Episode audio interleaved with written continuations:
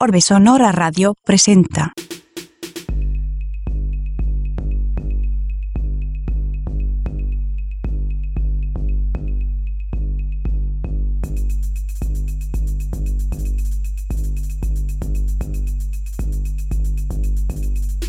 Orbe Sonora.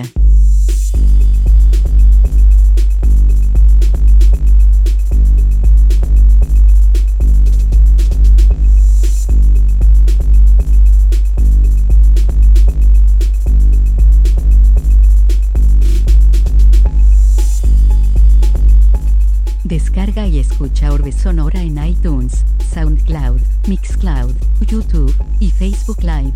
Bienvenidas, bienvenidos, bienvenides al inicio de la cuarta temporada de Orbe Sonora Radio. Mi nombre es Leocano y les estaré acompañando durante esta emisión transmedia. Hoy en cabina de Orbe Sonora, Dustin Reina. Estamos transmitiendo eh, por Radio Universidad en la ciudad de San Luis Potosí en el 88.5 en frecuencia modulada, Radio Universidad San Luis en Matehuala 91.9 FM. El audio en línea se encuentra transmitiéndose por radio y televisión.uaslp.mx y por orbesonora.com. En video estamos enlazados por Instagram TV, por Facebook y por YouTube en las cuentas de Orbe Sonora. Por lo que si no vieron desde el inicio de este talk show o no lo terminaron de ver, lo podrán hacer al instante de concluir la transmisión del capítulo de estreno. La versión en podcast de audio ya está disponible en Spotify, en Apple Podcast, Google Podcast, Amazon Music, Deezer, Tidal, Toning Radio, Mixcloud. Búsquenlo como Orbe Sonora.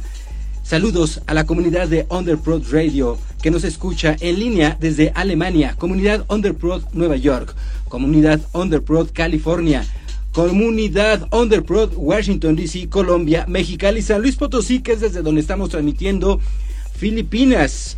Saludos, comunidad Filipinas. En esta ocasión, Resonora, en el inicio de esta cuarta temporada, el jovenazo Dustin Reina, a quien ya le están enviando una solicitud. ¿Cómo estás, Dustin? Ya te estás enlazando por ahí, pero estás volteando hacia la otra cámara, Dustin. Ahí estoy ahora sí, mira. Ahí está. Ni cómo, ni cómo decirle a la gente que no juego Xbox porque ya me, ya me, este, ya yo solito me evidencié. ¿Cómo estás, Dustin? Contento de estar aquí contigo, este, la verdad, este, feliz porque, pues es un momento diferente eh, del año, a Ajá. pesar de que por ahí debe haber pues, todavía algunos contagios, hay gente que no se ha vacunado, pero la mayoría, la gran mayoría estamos creo que teniendo un respiro por lo menos emocional de esta pandemia y este taller para estar con nosotros eh, mismos que no fue voluntario, ¿no? Sí, sí, sí. ¿Cómo te la, cómo te la, cómo te trató la pandemia, Dustin? Pues fíjate que a mí, a mí, yo fui de esas personas a las que les, les dio, les dio la, la enfermedad y pues, la verdad sí fue complicado, sobre todo por el tema de la, la emoción, lo- el tema como lo, ¿cómo te diré? Como había mucho miedo, ¿no? Sobre todo. Y sí, este, de post, post, este, enfermedad, pues unos días ansiedad, unos días depresión, en mi vida había sentido esas cosas. Afortunadamente se acabó, pero, pero ahora tengo, si ya tenía empatía con las personas que padecen estas cosas de manera crónica, estas enfermedades, pues ahora aún más, ¿no? Pero la verdad es que contento porque también este, descubrí un nuevo Dustin, descubrí este, nuevas habilidades, nuevas aptitudes y la verdad me encantó, simplemente me encantó por ese lado. Y además el hecho de estar en los medios de comunicación, pues también implica una responsabilidad y sentir esta empatía cuando nos encontramos en los medios, pues nos cambia la perspectiva hasta cómo dirigirnos a las personas, ¿no? Claro, claro, lo que estás diciendo es algo fundamental. Yo creo que a esta sociedad lo que le falta no, no, es, no es nada más la empatía y ponerse en los zapatos de los demás. Yo creo que lo que nos falta es no sentirnos invencibles. Creo que en esa, en esa situación es en donde carece la gente de empatía, porque cuando la empatía se maneja de manera natural, esas son las personas que realmente valen la pena, porque te escuchan, se sensibilizan y te apoyan, te entienden, te dan un abrazo, eh, ya sea de manera eh, figurada o a través de la palabra o a través de, de, la kinestesia, pero lo hacen. Entonces yo creo que cuando ya te pasa algo y entonces ya te vuelves este, empático, no es empatía, más bien es miedo para que no regrese. Pero pues mientras suceda, mira, mientras haya gente con miedo que ya le pasó o que vivieron estas cosas y ahora ya, este, pues de alguna manera crean, le crean a la gente. Hay gente que todavía cree que no existe el virus, hay gente que cree que, que es una mentira, y no se vacunan. No los culpo porque cuando lo de la influenza, bien recordarás, hubo gente que se vacunó y la pasó muy mal. pero la verdad es que esta vacuna este, ha sido muy noble por ese lado, ¿no? Sí, no, y además hay gente que no cree que ya le dio y que no se quiere vacunar. Exacto, y que piensan que fue una gripita y normal, ¿no? Yo creo que fíjate que, que fue, yo, por ejemplo, creo que hasta, hasta terminé con mi novia, bueno, a mi exnovia le mando un saludo, un abrazo, un beso. Es una persona que la quiero, la quiero mucho, pero creo que fíjate que también el, el hecho de estar nosotros ya nos quedamos como, Ya estoy perdiendo un poquito aquí la señal de Dustin. Ahí estás. Ahí estás, ahí estás, ahí estás ya. Te digo que, que estar este, ya sin plazas, sin cines y sin nada, este, nos hizo ver quiénes éramos realmente y pues nos caímos bien, pero no nos gustamos tanto como para el terreno sentimental. Y, lo comprendes, ¿no? Y también lo entiendes y dices, no, pues que yo voy para otro lado. Y eso creo que también estos ejercicios emocionales que pues te dejan un resultado a veces pues, terrible, ¿no? Porque pues terminas con una persona con la que llevabas un rato o dejas un empleo que, que creías que te gustaba, pero ya en, en, en línea dices, híjole, si en físico o presencial tenía poca esencia ese empleo, imagínate en línea, ¿no? Entonces llega un momento en que la gente tomó decisiones de fondo estando en casa. También yo creo que el hecho de estar encerrados te hace, no sé, eh, hacerte preguntas, ¿no? De qué tan preparado estás para estar contigo mismo, ¿no? Y a veces algunos nos dimos cuenta que no solamente somos una mala compañía para los demás, sino que somos la peor compañía para nosotros y tenemos que buscar la manera de enriquecernos, ya sea a través de la música, de la lectura o incluso de la meditación, para poder ser mejores acompañantes eh, de nosotros mismos. Cuando te toca este, enfrentar esta situación pandémica, ¿qué estabas haciendo? ¿Qué dejaste de hacer? ¿Comenzaste a hacer cosas nuevas? ¿Te reinventaste? Digo, terminaste con la relación con tu chica. Lamentable, ¿no? Y pum, yo creo que también no fue fácil eso. ¿Sabes, ¿Sabes qué? Este, yo creo que de las cosas más importantes es que yo ya había, ya me había autojubilado, por así decirlo, yo nada más asisto a lo del, a lo del Estadio Azteca, lo del América y lo del el tema del, del canal y yo además soy profesor de inglés. Yo daba clases, he dado clases de inglés en todos lados, donde me digas, ¿no? En la UNAM, en el TEC, en el Poli, en, el primarias. He dado clases a todos los grados, excepto kinder, pero he dado clases desde primero de primaria hasta universidad. He dado clases en maestría, he dado clases en todos los niveles. Y es algo que realmente amo y, agradezco. Cuando nace mi, mi, gordo, este, hace 12 años ya, gracias al cielo, este, yo decido tener un empleo, ¿no?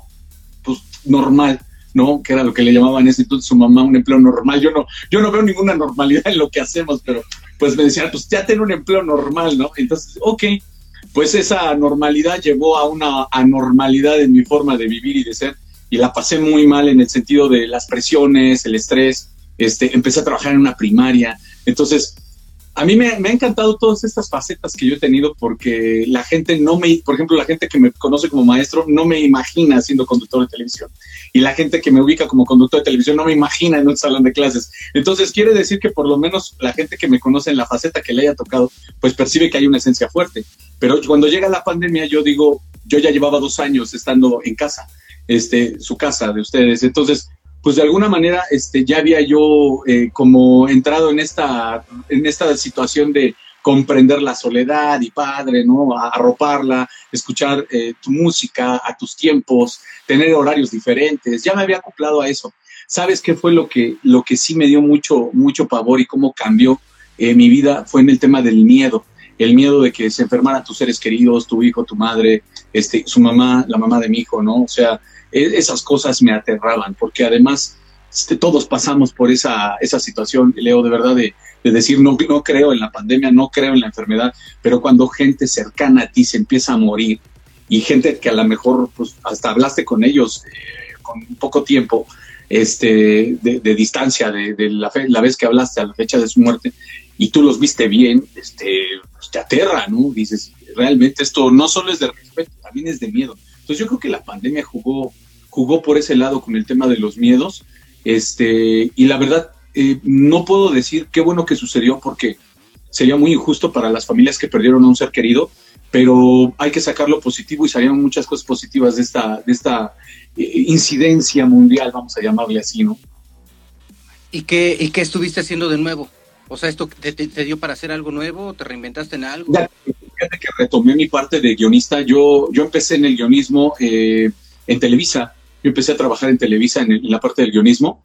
Este, yo siempre he sido escritor de comedia, eh, de sitcom y de comedia, cosas así de situación. Por eso luego uno está en calabaza en, el programa, porque cosas que le ocurren los saco de los sketches viejitos, ¿no?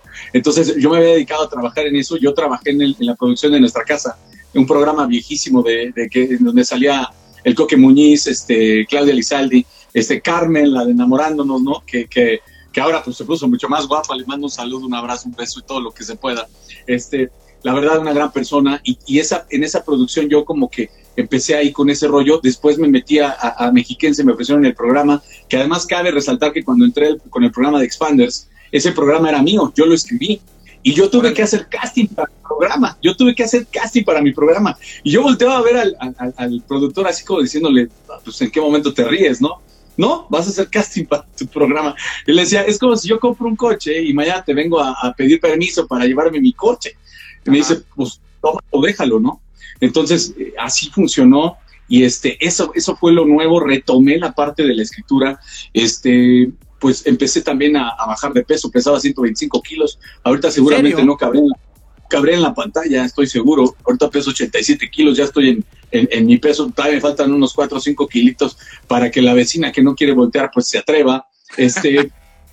ya falta poco, pero pues ya estamos del otro lado, ya, ya, mira, ya ver dos, tres cuadritos, ya, híjole, los únicos cuadritos que veía yo eran los del baño, hermano, porque pues estreñido, y, no, y era una, una locura, o sea, y ahorita pues ya, ya ha cambiado bastante la, la, situación, pero sobre todo yo creo que el cambio más grande es que yo solía, como muchas personas, pues te echas tus alcoholes y todo, yo dejé de tomar, dejé de tomar, ya había dejado de tomar, ya llevaba dos años sin tomar, pero intermitentemente lo agarraba y en la pandemia decidí que ya no iba a tomar y no tengo, gracias a Dios, no tengo ningún vicio. Empecé a hacer más ejercicio, empecé a, correr, empecé a, ocupar mi Facebook y toda la comunidad para atender a la gente, para, para hacer un oído, ser, ser un hombro, para, para que lloraran, para que platicaran.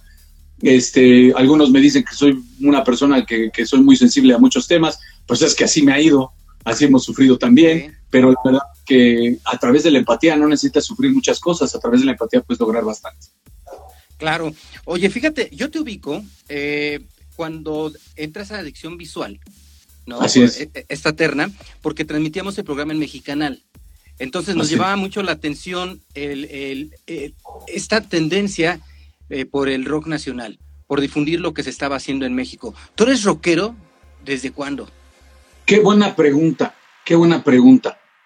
Eres rockero. Las, las preguntas más interesantes son las más simples. Este, yo creo que sería muy injusto para mis playlists decir que yo soy rockero. sería muy injusto. Y si mis playlists tuvieran manotas, ya me estarían cacheteando y hasta nalgueando por, por mentiroso. Yo soy un amante de la música. Te voy a contar la gente con la que más me he juntado yo a lo largo de mi vida. A la gente que más, con la que más he platicado ha sido con gente joven. A la gente con la que más me he rodeado ha sido de gente joven.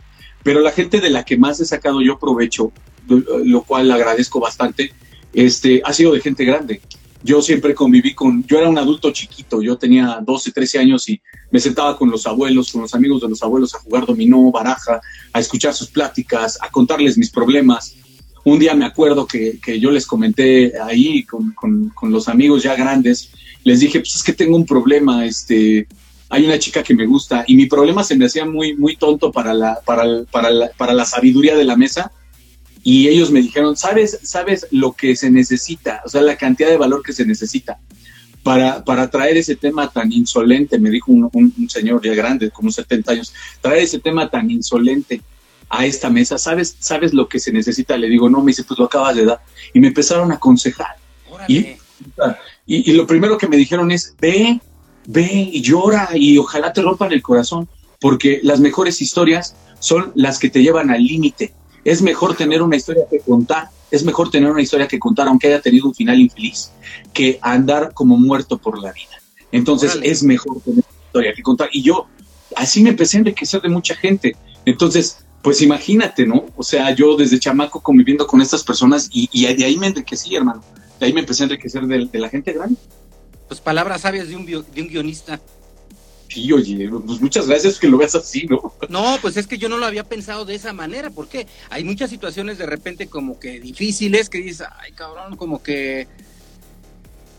Ah, pero al, precisamente cuando pasa el tiempo y tienes algo que, que, que crecer a partir de ahí y que desarrollar, es cuando se vuelve eh, esto una experiencia que te lleva a la Es que sabes algo, sabes algo, creo que, creo que hemos, le hemos dado demasiada responsabilidad a cómo se conduce la gente en la sociedad y hemos descuidado mucho el entorno. El entorno, Leo, es fundamental. Por ejemplo, ahorita le llamamos eh, generación de cristal, concepto que yo apoyaba hace un tiempo, también tengo que aceptarlo, porque mucha gente que, me, que, va a ver esto va a decir, güey, tú también lo aceptabas, o sea, y que existía la, la, generación de cristal, pero hace unos días, tratando de analizar qué onda con este rollo de la generación de cristal y demás, es que es generación de cristal porque, porque estás literalmente en un ring que se llama México, que no es para cualquier ser humano.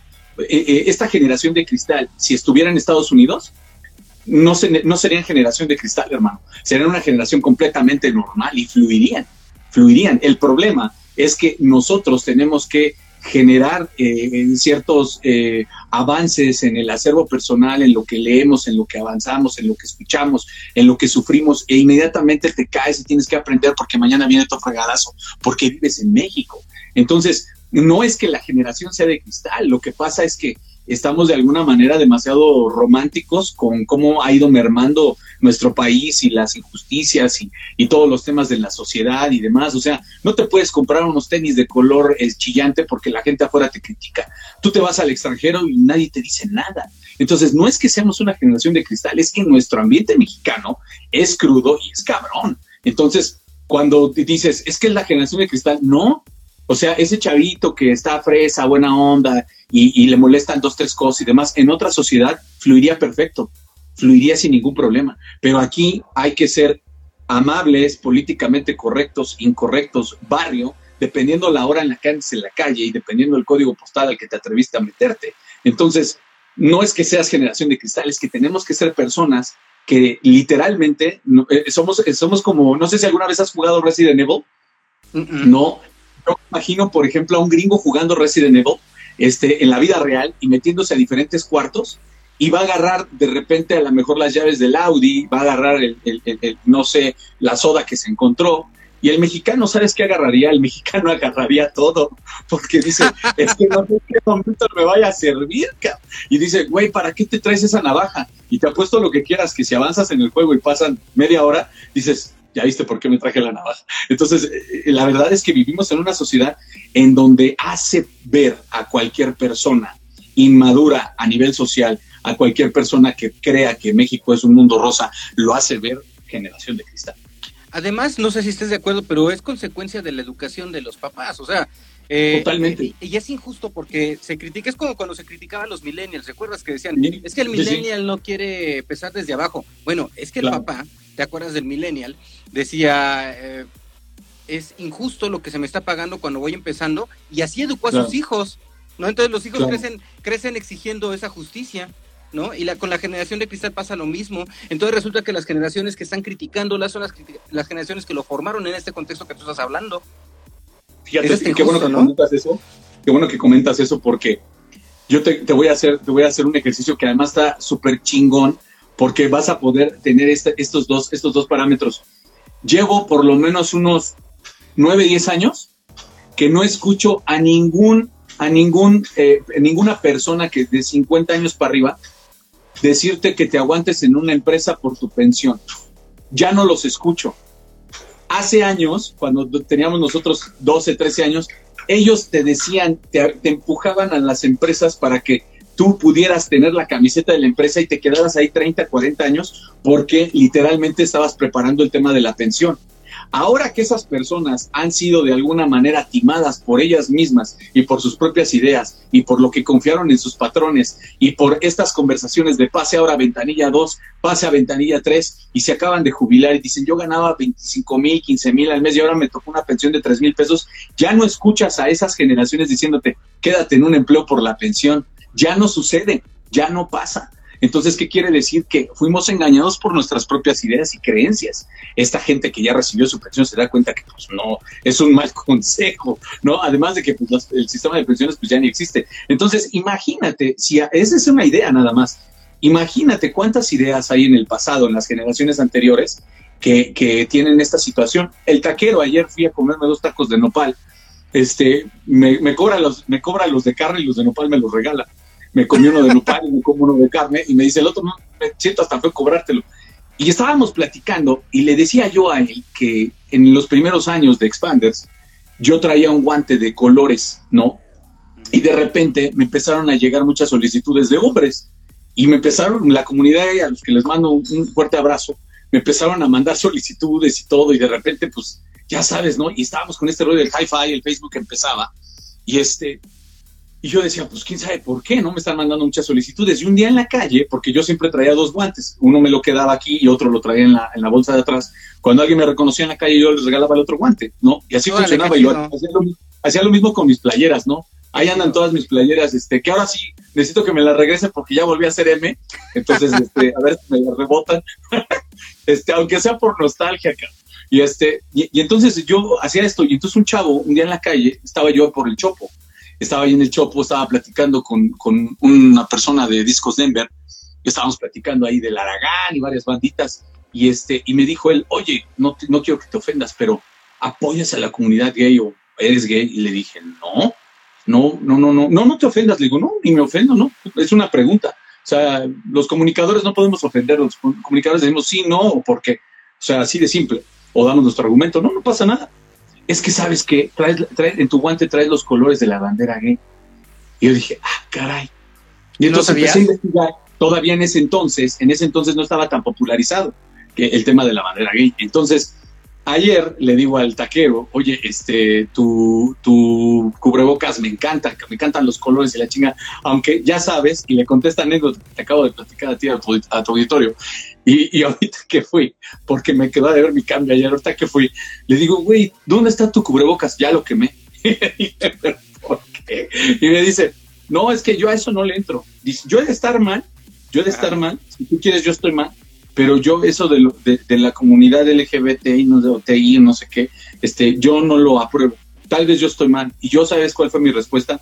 No es que es bien, no es, no es que estés bien o que estés mal, es que eres de otra generación y se vale, se vale mientras tú no ataques a la gente por lo que tú piensas y trates de argumentar tus ideas, no pasa nada. Consejo, no hay manera de argumentar en estas épocas. Hemos perdido no la capacidad de argumentación, sino la capacidad de que te escuchen un argumento.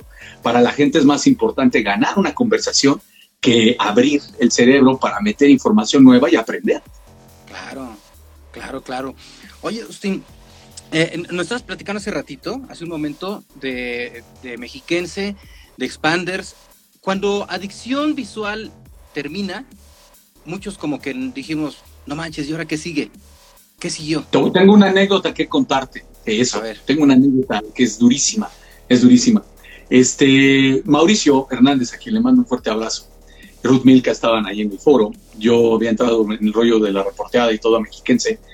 Yo no era productor de televisión, yo literalmente estaba fuera de un bar ahí en Metepec, en la Casa de los Soles, este, y ahí pues hacía falta un reportero, yo a mí se me hizo fácil, lo hice, funcionó y aquí estamos, ¿no? Y me, seguí. Cuando yo me hablan para este tema del, programa, me dice el productor, oye, ¿puedes venir hoy a presentar tu proyecto? Le dije, sí, claro, lo fui, lo presenté y todo. Me dice, oye, el próximo tal día va, va a haber programa de adicción visual 20, ¿no? Sí, me habían descansado un poquito porque iba a entrar yo con el nuevo programa.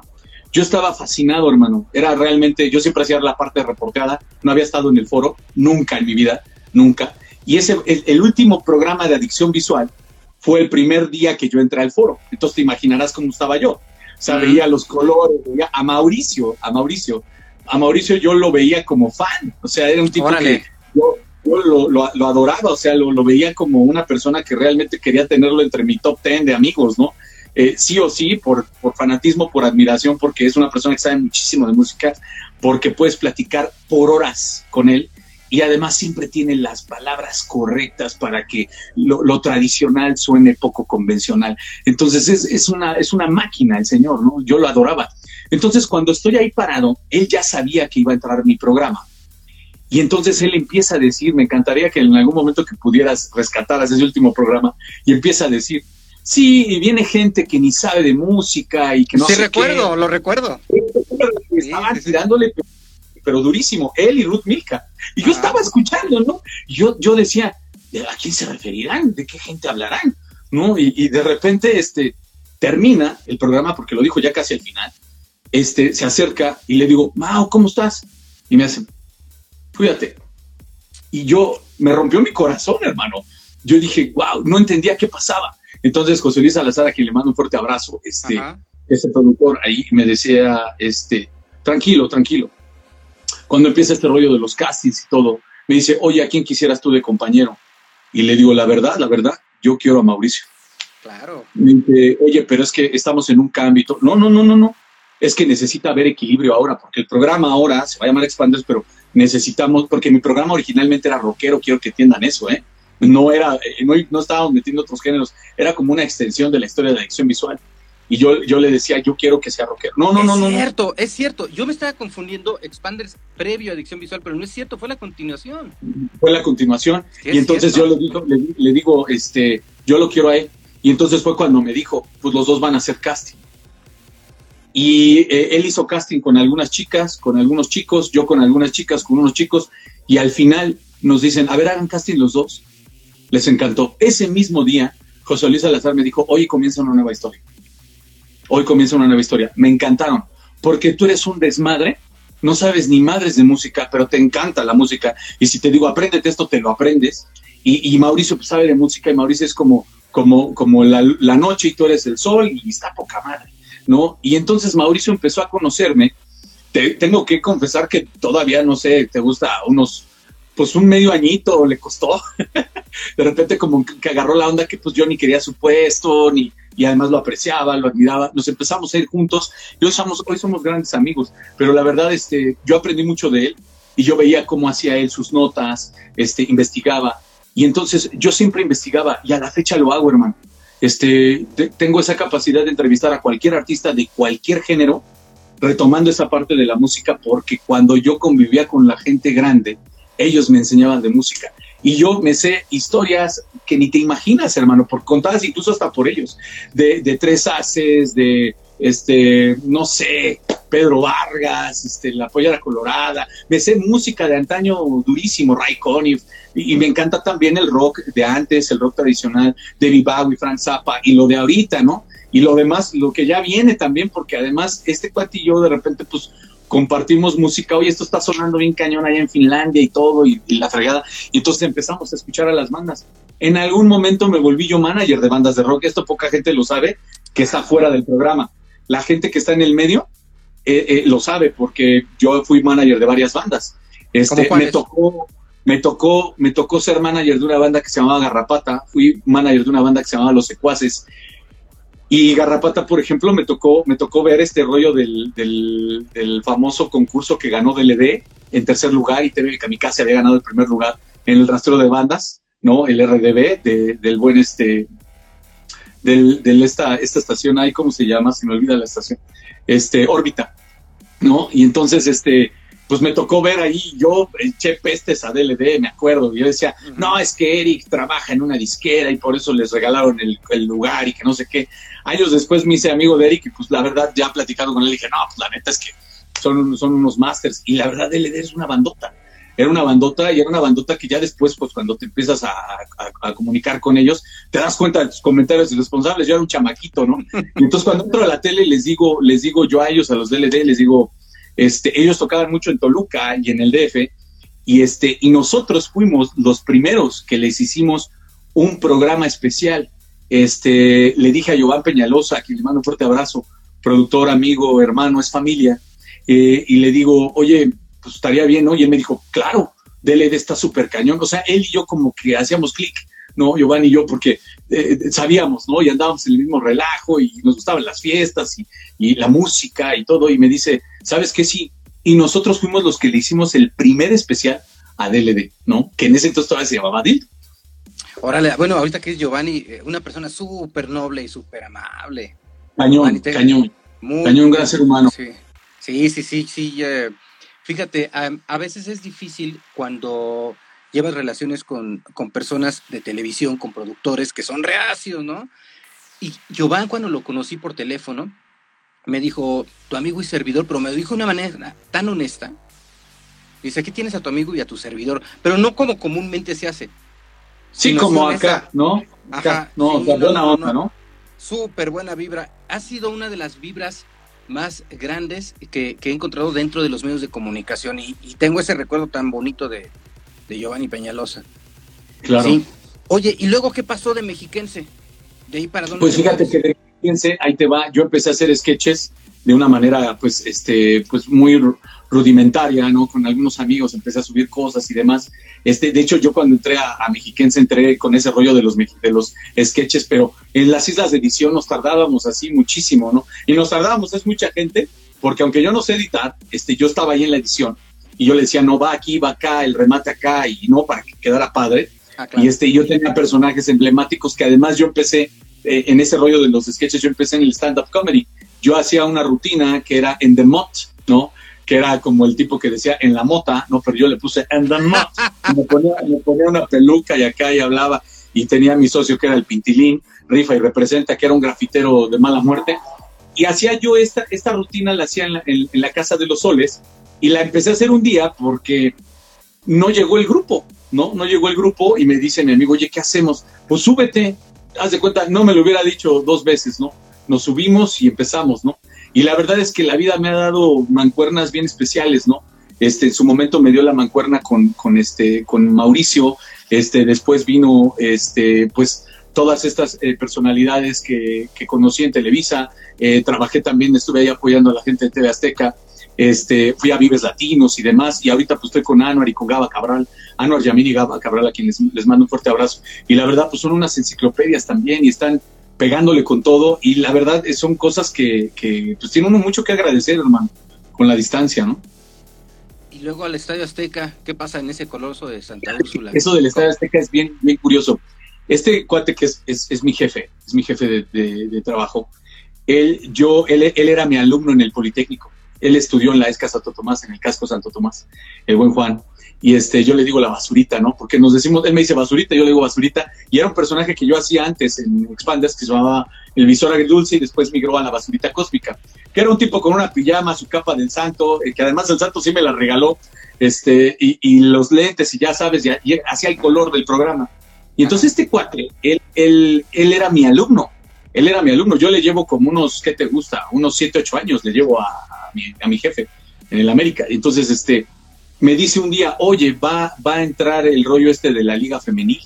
Yo le, le perdía la pista durante años, pero cuando nos veíamos, hermano, nos veíamos con mucho cariño, porque pues él iba a mi casa a jugar este Pro Evolution Soccer antes de que se volviera el, famoso, este, este, más bien este, ¿cómo se llamaba? Winning Eleven, antes de que se volviera Pro Evolution Soccer, y ahora pues ya todo el mundo jugamos FIFA.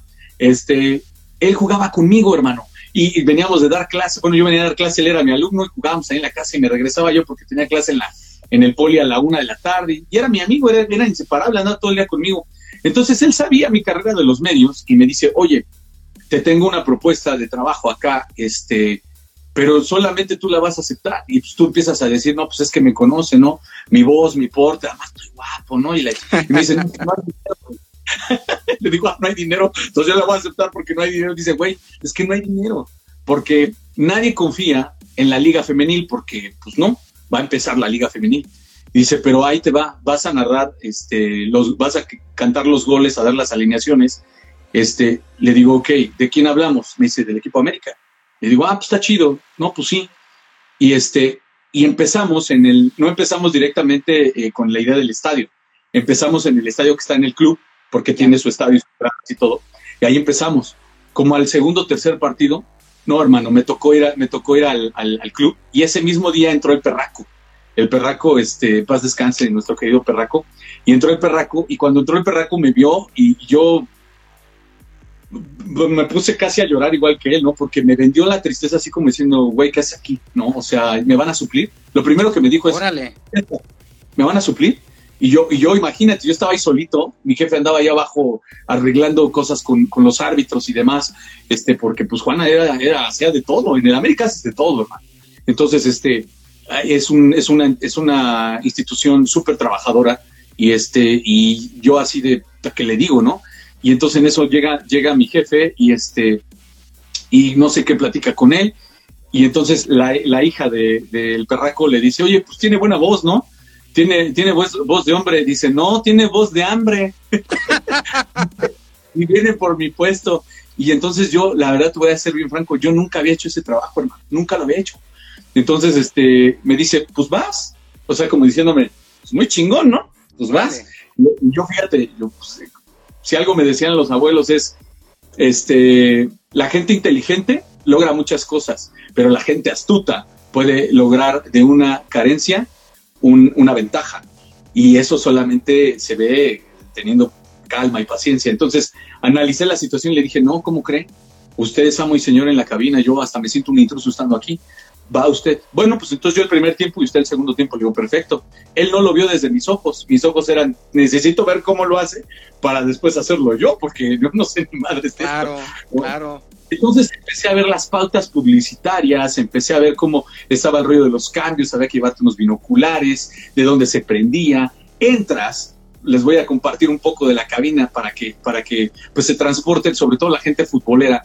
Entras y, este, y hay luego, unas sillas, está el baño de este lado, y la cabina es chiquitita, chiquitita, así como mi cuchitril este, aquí, chiquitito. Este está grande, o sea, es chiquitito. Y, este, y está el cristal enorme, una persiana, hay un teléfono aquí que además todavía dice, dice ahí este, con un sticker Cowboys de cuando vinieron a México, todavía lo tiene ahí el sticker pegado. Y no es el teléfono rojo, pero tiene un botón rojo y es directamente con el de la pantalla, ¿no? Para decirte alguna cosa que esté pasando demás. Y la cabina de Televisa, pues está al lado, los estudios están al lado, toda la producción está al lado. Este, y ahí te sientas y, este, y acá tienes un monitor, acá tienes otro monitor, hacia tus lados, y no tienes más. Entonces, y pues tú estás ahí solito, prendes el, audio y empiezas a hablar y se oye el eco y es impresionante. Te orinas, hermano, escuchando tu propia voz te orinas, porque, y, me pasaba cada vez que iba, cada vez que iba a, un partido temprano en la tarde, me pasaba. A la fecha me sigue ocurriendo, o sea, no, no son cosas que se olviden, o sea, son cosas que pasan todo el tiempo, porque son cosas eh, para los que amamos el fútbol, es algo pues indescriptible. Y entonces ya me tocó el segundo tiempo y este y me dijo el perraco, no sé por qué lo haces, pero gracias. Y yo le dije, ¿por qué? estás haciendo la misma voz que yo. Estás haciendo la misma voz que yo. Y, me di cuenta que era, era eso. Cambio del equipo América. Ingresa con el número 14. Y, yo y estaba haciendo la misma voz que él. Y no se me quita. No, tienes el tono. Entonces me, encantaba su voz, me encanta su voz donde quiera que esté, en el cielo seguramente era una gran persona y, este, y la verdad me, enseñó muchísimo en esa única ocasión. No volví a estar con él jamás, jamás. A él le tocaban los partidos de, la, Liga MX, los de los varones, a mí me tocaban todos los de las niñas y después ya hubo ahí un Campeche, pero la verdad es que eh, nunca, nunca más este, volví a estar con él en la cabina, lo veía, lo saludaba, me, hablaba con mucho cariño, siempre me trató con, una, con un cariño como de papá, así de qué onda, cómo estás, hijo, cómo te va. Se dio cuenta que yo la verdad, pues no, eh, eh, estaba simplemente tomando la oportunidad, Leo, de verdad, fue así. Y, este, y es una joda, es una joda, porque tienes una hoja en donde tienes que mencionar, por ejemplo, cinco, hacer cinco menciones durante el partido de Interjet, eh, cinco de queso chichota, cinco de, ¿no? Este, no menciono a los demás porque para este, este podcast fueron los que me pagaron nada más. Entonces, este, no, no es cierto. Entonces, este, pues así funciona, hermano, y, pues me aventé, ¿no? Y, la verdad era un rollo. Me llevaba a, un amigo que le mando un, fuerte abrazo a Gabriel Garibay. Me lo llevaba para que me soplara. ya dijiste cuatro, güey, de Interjet.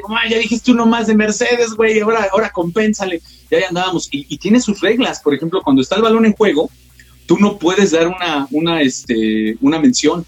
las menciones son cuando están fuera. Entonces, hay veces que se te junta, para que te des una idea del nivel de estrés, se te junta un gol, una expulsión, un, este, un cambio y la mención de algo, ¿no? Y entonces son, híjole, dices, orden. Y yo me acuerdo muy bien del perraco que decía, cuando tengas demasiadas cosas en tu cabeza, solo organízalas y, lleva tu voz un poco más tranquila. Entonces decías, amonestación para el número 15, fulano de tal. No, eh, gol del equipo América, eh, anotó con la casaca número tal, fulano de tal. Interjet, estamos contigo, bla, bla, bla, ya empiezas a decir y luego te avientas el cambio y todo con calmita, ¿no? Pero lo vas aprendiendo, hermano. La adrenalina de estar arriba, yo creo que es igual que estar abajo, este, porque además luego hay gente que te está observando, este, no esperando a que te equivoques, pero cuando yo siempre he dicho que cuando están esperando un error o, buscando un error, si tú prestas atención al ambiente, pues puedes claudicar, ¿no? Es un poquito del mundo del, del, Estadio Azteca, hermano. Oye, cuando das algo de más, que dices aquí en Mercedes-Benz, o sea, no son 100 pesos. Todo es dinero, hermano, todo es dinero. Te equivocas, es dinero. Das algo de más, es dinero. Y este, y pues, ¿quién tiene que pagar? Pues te voy a contestar como alguna vez me lo dijeron. ¿Quién lo dijo? ¿De verdad? ¿Te Así tiene que ser. A ti? ¿Tú lo pagas? Sí, sí, sí, pero te voy a decir algo. La gente no se equivoca. Cuando te enteras cuánto tienen que, no puedo, no puedo develar cantidades, pero cuando te enteras de cuánto están las multas, ah, así te pones las pilas. Pues yo creo que sí. Problema. Yo creo que sí, porque si no en varios días no vas a los tacos. Sí, no, seguro, ¿no? Y ni, los de nopal, porque el de nopal me lo dan porque compro, compro el otro. Oye, Dustin, ¿y hacia dónde te gustaría ir ahora? Eh, has experimentado esto, digo, tengo claro que las clases nunca las vas a dejar. No sé, ¿a, qué edad eh, comenzaste las clases? Fíjate que, yo empecé las clases, te voy a decir cómo empecé a estudiar inglés.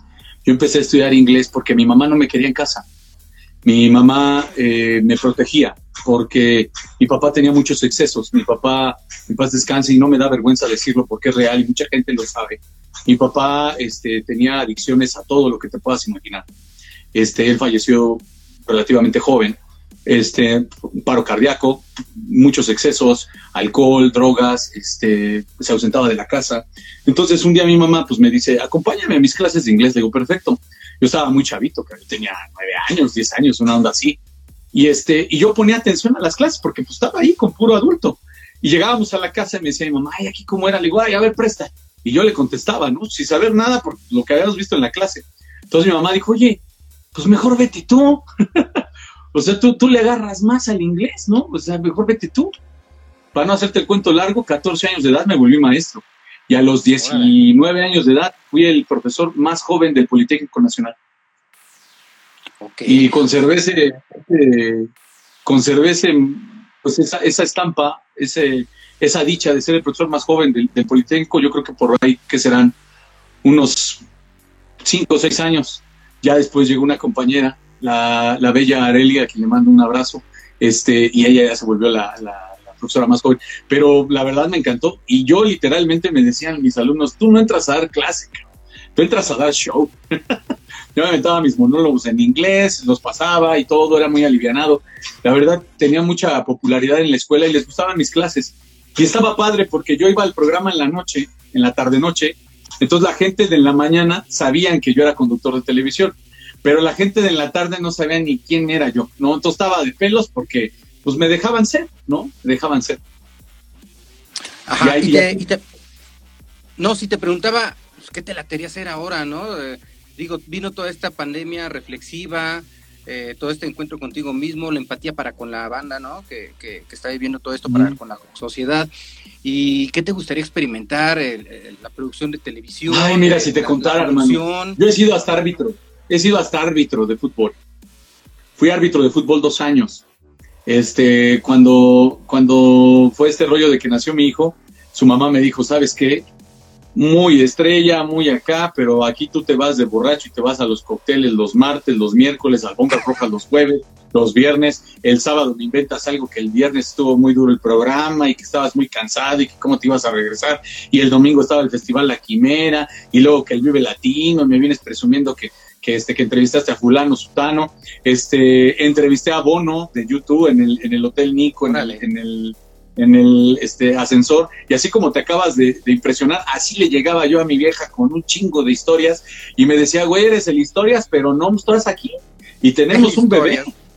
Pues sí, eres el historias, güey, pero pues, oye, hay que educar al bebé. yo me aventé así que te gusta como unos cinco meses, seis meses y dije, no, ya no. Y se me ocurrió la, la fatídica idea de dejar el canal y este y luego se juntó con que acababa la temporada y pues me, me, me, salí y entonces este, me, dediqué a hacer a mi familia y no sé qué. eh, trabajaba en un grupo jurídico, se acabó, eh, trabajaba en el canal, se acabó, este, el del poli empezaron con este rollo de honorarios, nos pagaban dos veces al año, entonces te imaginarás cómo sufrí de dinero. Literalmente la ausencia de lana me costó el matrimonio. O sea, que no me casé, ¿no? Pero así se dice, ¿no? Este, nos costó la relación, nos costó la relación y, y ahí en ese inter me metí al rollo de ser árbitro. Fui árbitro, porque fui a jugar un día y así literalmente me sobraban 50 pesos para el arbitraje. Este, y me, di, me acuerdo que me dice mi chava, güey, nada, tenemos 50 pesos y vas a ir a jugar. Le digo, es que yo necesito desestresarme para mañana poder hacer más lana. O sea, neta, o sea, necesito ir a... Está bien, ese día me acuerdo cómo me la supermentó mi, mi chava en ese entonces, ¿no? Y, este, y cuando terminó el partido, veo al señor y le digo, oye, ¿por qué estás preocupado? Te ves raro. Es que no llega el árbitro. Y le digo yo, tampoco es muy difícil. Y me dice, pues ahí tengo un uniforme, pues que me lo pongo. Pasa. Pero yo no con afán de, de, trabajar, ¿me entiendes? O sea, de demostrarle que no estaba tan difícil. Pues me sabía las reglas, hermano, pues era futbolista y, y yo había, yo tenía mi pasado futbolístico, este, yo llegué hasta tercera división en el Morelos Ecatepec. Entonces, mi primer sueño antes que la tele era ser futbolista. Por eso vengo con esta, esta información para contestarte la pregunta. Entonces, este, pues empecé con este rollo y me dice el chavo, oye, ¿qué crees? Ya le dije a ese güey que no venga, ¿te quedas? Y le dije, pues va, mi partido fue a las 5 de la tarde, yo de ahí salí a las 11 de la noche. Y cuando salgo y todo, me paso y le digo, hermano, pues aquí está, ¿no? La verdad, muy, bonita experiencia. Y todo, no, no, no, ¿cuál experiencia, güey? Te voy a pagar. No, ¿cómo crees, güey? ¿Cómo crees? Y me dice, bueno, te pago ahorita y este, pues si te interesa, mañana aquí te espero. Le digo, va. Y me da mil pesos. Oh. Y yo me, yo me quedo así de, ¿por qué me das mil pesos? Perdón, es que no te puedo pagar más, o sea, te toca más, pero, y yo, ok, y le digo, mañana a partir de a qué hora, mañana a partir de a qué hora, no, pues hay unos partidos empresariales a las 2, 3 de la tarde, aquí me tienes. me empecé a dedicar a eso, hermano, me empecé a dedicar a eso, a llegar a, los partidos, yo, yo, yo pitaba de lunes a domingo, pité en las ligas más peligrosas de la Ciudad de México, pité en Tepito, pité en la Guerrero, en la, cancha de Los Ángeles. Eh, a todos los que me han mentado la madre les mando un fuerte abrazo. Este, y, este, y pité en la cancha de Tlatelolco, este, donde sucedió hace dos, tres años que mataron a alguien ahí. Este, ahí pité. Y me tocó pitar finales, tercer lugares, terceros lugares, y, y, me tocó pitarles a niños. Los, los partidos de los niños son los que se ponen más canijos. Me tocó hacer todo eso. Y un día, hermano, dije, sentía ya unas protuberancias aquí que por el horario no podemos explicar qué es, pero sentía unas protuberancias aquí un día en un partido y entonces al otro día dije, ya no voy a ir. Ya siento que ahora sí ya me van a pegar, porque además era muy buena. Era, sí, claro, y está mal que lo diga yo, pero pues me estás entrevistando a mí, te tengo que decir la verdad. La verdad es que era muy buen árbitro. Este, un, un árbitro marca con todos los sentidos. Había veces que no veías el balón, pero lo escuchabas. Lo escuchabas y decías, Sí, te rozó. Esquina, te rozó, te rozó, te rozó. ¿Sí o no? De caballeros. Sí, sí, señor, sí me rozó. Ah, bueno, vámonos para allá. Yo no lo había visto. Entonces, eh, eh, literalmente marcabas con todos los sentidos. Me volví muy hábil para ese trabajo. Y te voy a decir algo, cuando nace un bebé, te, como que te afresas mucho, como que te vuelves demasiado, este, pues, no sé, el tema de las feromonas, de todo saber, la virilidad, no sé qué. El trabajo del árbitro me regresó mi personalidad, hermano y me regresó mi personalidad y me dio un ingreso. Entonces, eh, tomando, retomando tu pregunta original, me gustaría dedicarme al tema de poner alguna cancha de fútbol, entrenar a niños, este, eso me gustaría mucho. Y ahorita estoy en dos colectivos, estoy en dos colectivos escribiendo, estoy escribiendo guiones para gente que armamos un colectivo de, de muchos actores, hay por lo menos unos 30 y todos vienen de todos lados, de Netflix, de Telemundo, de Unicable y todo y somos tres personas las que estamos arriba a cargo de este proyectazo y este y yo soy el guionista. Entonces, pues no es cosa. Este, la verdad es una responsabilidad grande, pero es comedia. Y pues estoy acostumbrado a reírme de los de, mí y salpicar a los demás, ¿no? ¿Y este proyecto para, para dónde va? Eso, eso es, es precisamente lo que nos había tomado juntas y juntas y juntas y decidimos que sea para internet y para Facebook. Vamos a hacer algunos sketches ahí y todo. Este, y la verdad, este, pues estamos contentos porque este tipo de comedia ya se ha visto. Es una, es una comedia que no busca el hilo negro, más bien lo que busca es que estos actores se sientan libres y se sientan parte de algo que sea suyo, no que no tenga una estampa, que no tenga este, la, la imagen de un canal importante, eh, que lo importante lo haga el contenido, ¿no? Y entonces lo vamos a hacer para Internet. Y ahí vamos, hermano. Yo ahorita también traigo un proyecto de este, de este, este tipo de charlas que tú estás haciendo similares, este, pero lo vamos a hacer más encaminado a temas como del amor, el desamor, este, ¿no? las rupturas este, personales y demás. Ya llevamos grabados tres y la verdad está quedando bien chingón, muy padre. Y, estoy contento porque creo que es parte de lo mucho o poco que yo he vivido a lo largo de mi vida, ¿no? Este, y de lo que he escuchado con mis amigos y demás. ¿Quién no ha andado este, arrastrando por toda la colonia un corazón roto? ¿no? Y sonriendo cuando la gente le dice que se ve triste, dice, no, no me veo triste. Entonces creo que hay mucho material, ¿no? Claro, claro. Además, mira, ahorita mencionas algo interesante, eh, tú como creador de contenido, que inicias en los medios tradicionales y luego migras, se migra, eh, empiezan los medios digitales, las redes sociales en, con la fuerza que actualmente tienen. Eh, ¿cómo, ¿Cómo te migraste tú? ¿Qué tan difícil se te hizo pasar de un medio tradicional? ¿Por qué? Porque hay todo un lenguaje en la televisión que es bien ¿Sabes qué pasa? a esto. ¿Sabes qué pasa? Que la migración, yo creo que el problema aquí de muchos que no lo logran es porque tienen una migración forzada, ¿no? Nuestra migración o la migración mía y de mis compañeros radica sobre todo en el hecho de querer ser este, naturales y querer llegar a más gente, no precisamente por el hecho de, ay, este, pues hay que hacer internet, ¿no? Porque todos están haciendo internet. O sea, no, yo creo que, que pues así funciona. Ahora te voy a decir algo que, lo que no estoy completamente de acuerdo y te voy a hacer preguntas. Tú ves Netflix, tú ves eh, podcast en Facebook y tú ves videos de YouTube y tú ves tele.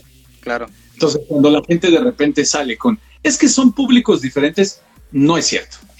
Más bien es el mismo público, pero sabe en dónde hacer cochinadas y en dónde no. De entrada, la televisión ha perdido algo que nunca tuvo, pero nunca lo tuvo y nunca lo vio venir, que es esta parte de la reciprocidad, no el feedback. Es algo que si la tele lo abriera, lo abriera, sí, sería cruel, sería terrible, pero también ah, eh, eh, sería mejor. Eh, podría ponerse al nivel de los, los, canales por internet y de las redes sociales. Las redes sociales gustan porque aunque tú no me contestes un comentario, yo sé que lo leíste. Y de eso estoy seguro, ¿no? Y sé que si te menté la madre porque me caes gordo, sé que lo leíste y sé que no me contestas. Y si me llegas a contestar, no, puta, mi ego se va al cielo, ¿no? Claro. Entonces, creo que esa, no deshonestidad, porque el formato de la televisión era así, yo creo que la televisión está sufriendo porque ha, sido, ha sido este, demasiado pretenciosa, no le dio la importancia a los medios, a las redes sociales y demás, y eso tú y yo lo hemos notado cuando pedimos acreditaciones para un evento. Yo pido acreditaciones para el canal, le mando un fuerte abrazo a, Rafa, Rafa Salinas, por cierto, que le tengo que pedir nuestra acreditación para el Vive Latino y no lo he hecho.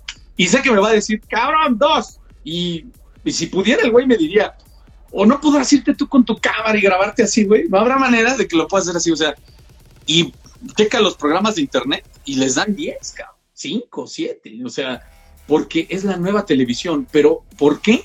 Por esa situación. Contestando tu pregunta, ¿fue, ¿fue difícil migrar o no? La verdad es que no, porque llevo, llevo mucho tiempo metido en esto y yo veo más internet que otra cosa.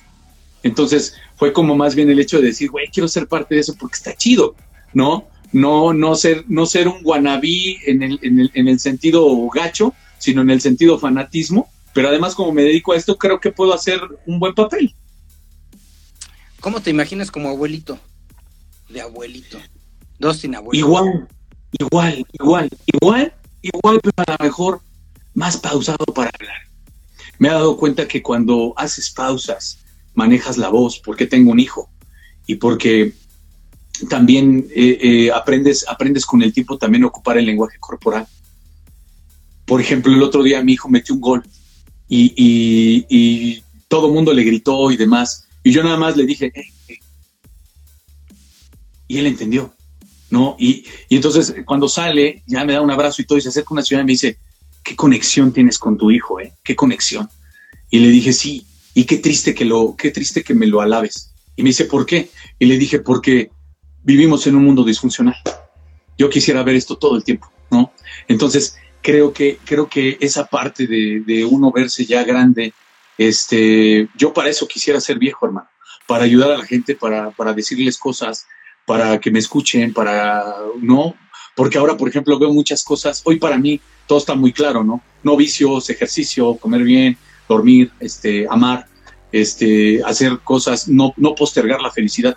Como sociedad mexicana tenemos mucho eso de postergar la felicidad. Eh, ¿Quieres un helado? Es que no es domingo. Eh, ¿Quieres ir al cine? Es que no es sábado. Claro. Oye, ¿te quieres No, es que no es viernes. Oye, güey, y si compramos este suéter, pues es que no es invierno. Entonces, eh, postergamos, postergamos, postergamos y, tenemos ese, ese rollo. Yo creo que la primera persona a la que le fallamos nosotros este, es a nosotros mismos. Nos fallamos todos los días. Entonces, de abuelito me imagino así, este, igual, nada más que más, más este, cascado, ¿no? Oye, Dustin, pues muchas gracias por, por haber eh, darte una vuelta aquí a Orbe Sonora Radio, a la cabina de Orbe Sonora. Eh, pues una persona muy noble, muy auténtica, y esa autenticidad pues te ha llevado a, tomar la vida eh, como va fluyendo, ¿no? A, disfrutar el día a día y a mostrarte así tal cual. Y, y, esto te ha llenado de sabiduría y en tu juventud, una persona con esta sabiduría pues se le reconoce, ¿no? Y se le aprende bastante. Una, un abrazote, Dustin. Que estés muy bien, me dio mucho gusto. El gusto es mío y este te mando un fuerte abrazo y, que te siga yendo bien, que la gente siga siendo parte de, este proyecto que ya va en su cuarta temporada. Este, soy tu padrino, tu padrino, tu padrino de, de, la cuarta, ¿no? Este, entonces, pues la verdad sé que te va a ir muy bien porque ya te va bien. El simple hecho de que quieras hacer cosas diferentes, ya ahí ya te va bien, ¿no? Cuídate mucho, te mando un fuerte abrazo y ahí estamos. Este, yo soy Dustin Reina, un terrícola más. Un abrazo y muchas gracias por darte una vuelta. Cuídate mucho, hermano. Igualmente, hasta luego, Dustin. Hasta luego, hermano. Orbe Sonora.